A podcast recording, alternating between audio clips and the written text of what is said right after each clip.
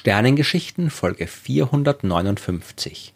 Ist das Universum ein schwarzes Loch? Leben wir in einem schwarzen Loch? Ja, blöde Frage, könnte man meinen. Aber das ist wirklich eine Frage, die sehr oft gestellt wird. Und es ist eine Frage, mit der sich auch die Wissenschaft beschäftigt. Es ist also auch eine Frage für die Sternengeschichten. Wir müssen aber zuerst mal klären, was wir meinen, wenn wir fragen, ob das Universum ein schwarzes Loch ist. Ja, und nehmen wir die Sache zuerst mal wörtlich und fangen wir nochmal kurz mit den schwarzen Löchern selbst an.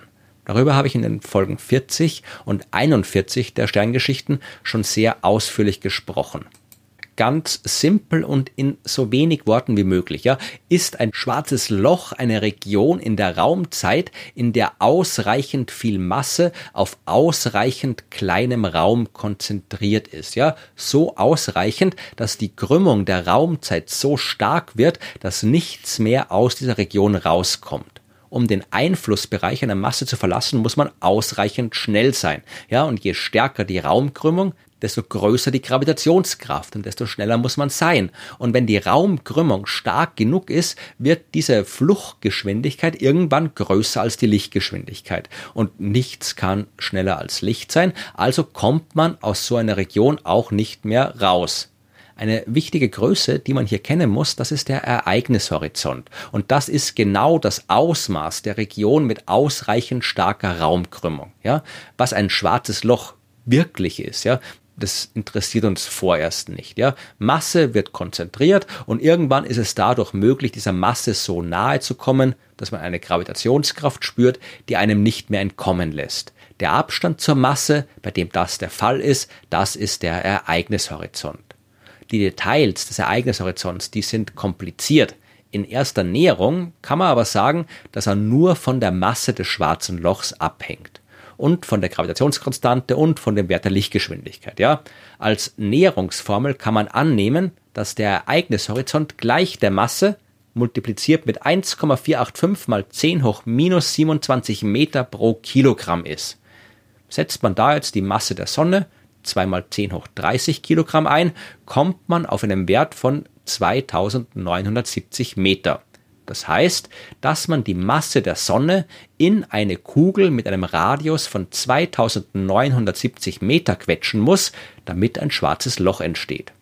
Und jetzt machen wir mal was anderes, ja? Wir nehmen die geschätzte Masse des beobachtbaren Universums und berechnen, wie groß der Ereignishorizont hier ist. Und wenn man das macht, dann kommt man auf ein Ergebnis, das ungefähr dem Hubble-Radius entspricht. Wir wissen ja, dass sich das Universum ausdehnt. Darüber habe ich ja erst in der letzten Folge gesprochen. Alle fernen Galaxien, die wir beobachten, die entfernen sich von uns. Und zwar umso schneller, je weiter sie entfernt sind. Das ist keine echte Bewegung der Galaxien durch den Raum, ja, sondern was, was wir als sich bewegende Galaxie wahrnehmen, weil der Raum zwischen den Galaxien immer größer wird.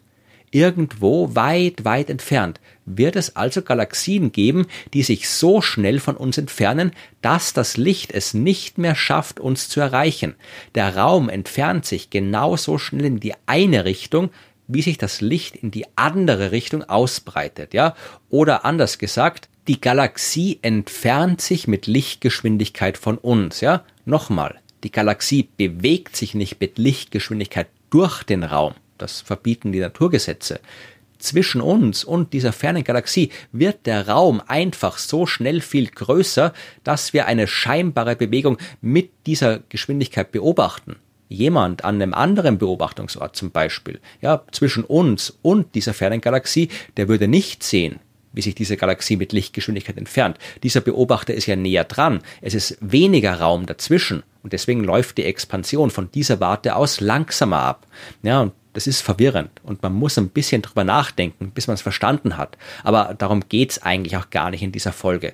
Es geht darum, dass wir eine Entfernung definieren können, in der sich Objekte von uns aus gesehen mit Lichtgeschwindigkeit zu entfernen scheinen. Und diese Entfernung nennen wir den Hubble-Radius. Und man kann, wenn man will, das als Radius des Universums betrachten.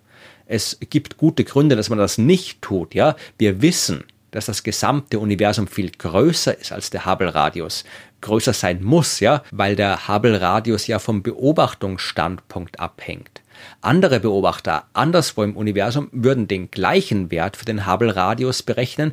Ihre Hubble-Sphäre, ja, also das, was innerhalb des Hubble-Radius liegt, äh, würde aber einen ganz anderen Bereich umfassen als unsere Hubble-Sphäre.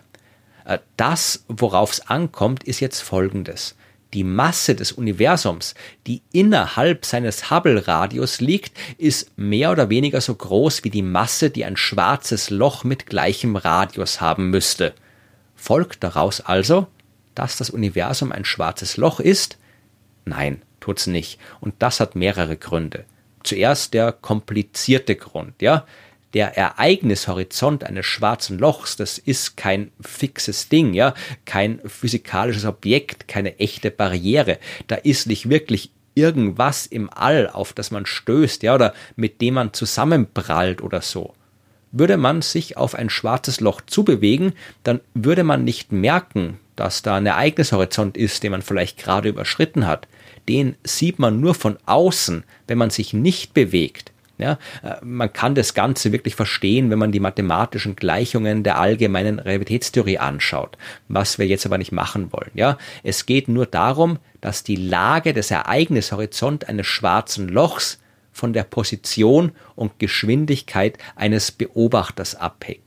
Man kann jetzt also nicht einfach sagen, aus der Menge an Masse im Universum errechnet sich ein Ereignishorizont von x und der ist so groß wie der Hubble-Radius, deswegen ist das Universum ein schwarzes Loch. Ja, so einfach ist das mit Ereignishorizonten nicht. Vor allem, weil die Masse im Universum extrem gleichmäßig verteilt ist. Das wäre in einem schwarzen Loch aber nicht der Fall.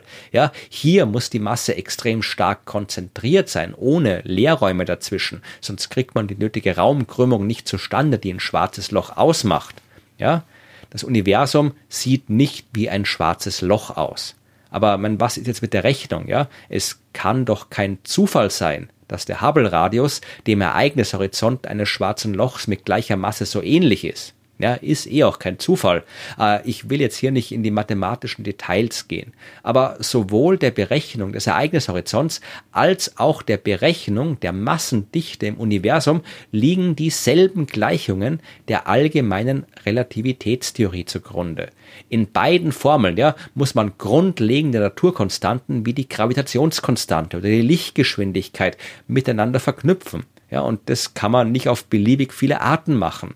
Will man aus diesen Konstanten und einer Masse eine Längenskala bestimmen, ja, dann hat man eigentlich nur eine Möglichkeit und die führt dann eben in beiden Rechnungen auf das gleiche Ergebnis oder annähernd gleiche Ergebnis das Universum ist kein schwarzes Loch, ja, was man ja auch daran merkt, dass es sich ausdehnt. Das ist genau das Gegenteil von dem, was Masse in einem echten schwarzen Loch machen würde. Da würde alles auf das Zentrum zufallen. Und äh, wie ich in der letzten Folge sehr ausführlich erklärt habe, ein Zentrum hat das Universum ja auch nicht.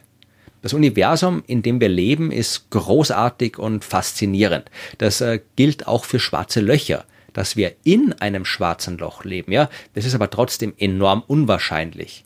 Äh, wenn, ja, dann müssten wir uns in dem Zusammenhang mit dem Urknall beschäftigen. Vielleicht war der Urknall nämlich ein schwarzes Loch. Aber das ist eine ganz andere Geschichte, ja. Die müssen wir uns ein anderes Mal anhören.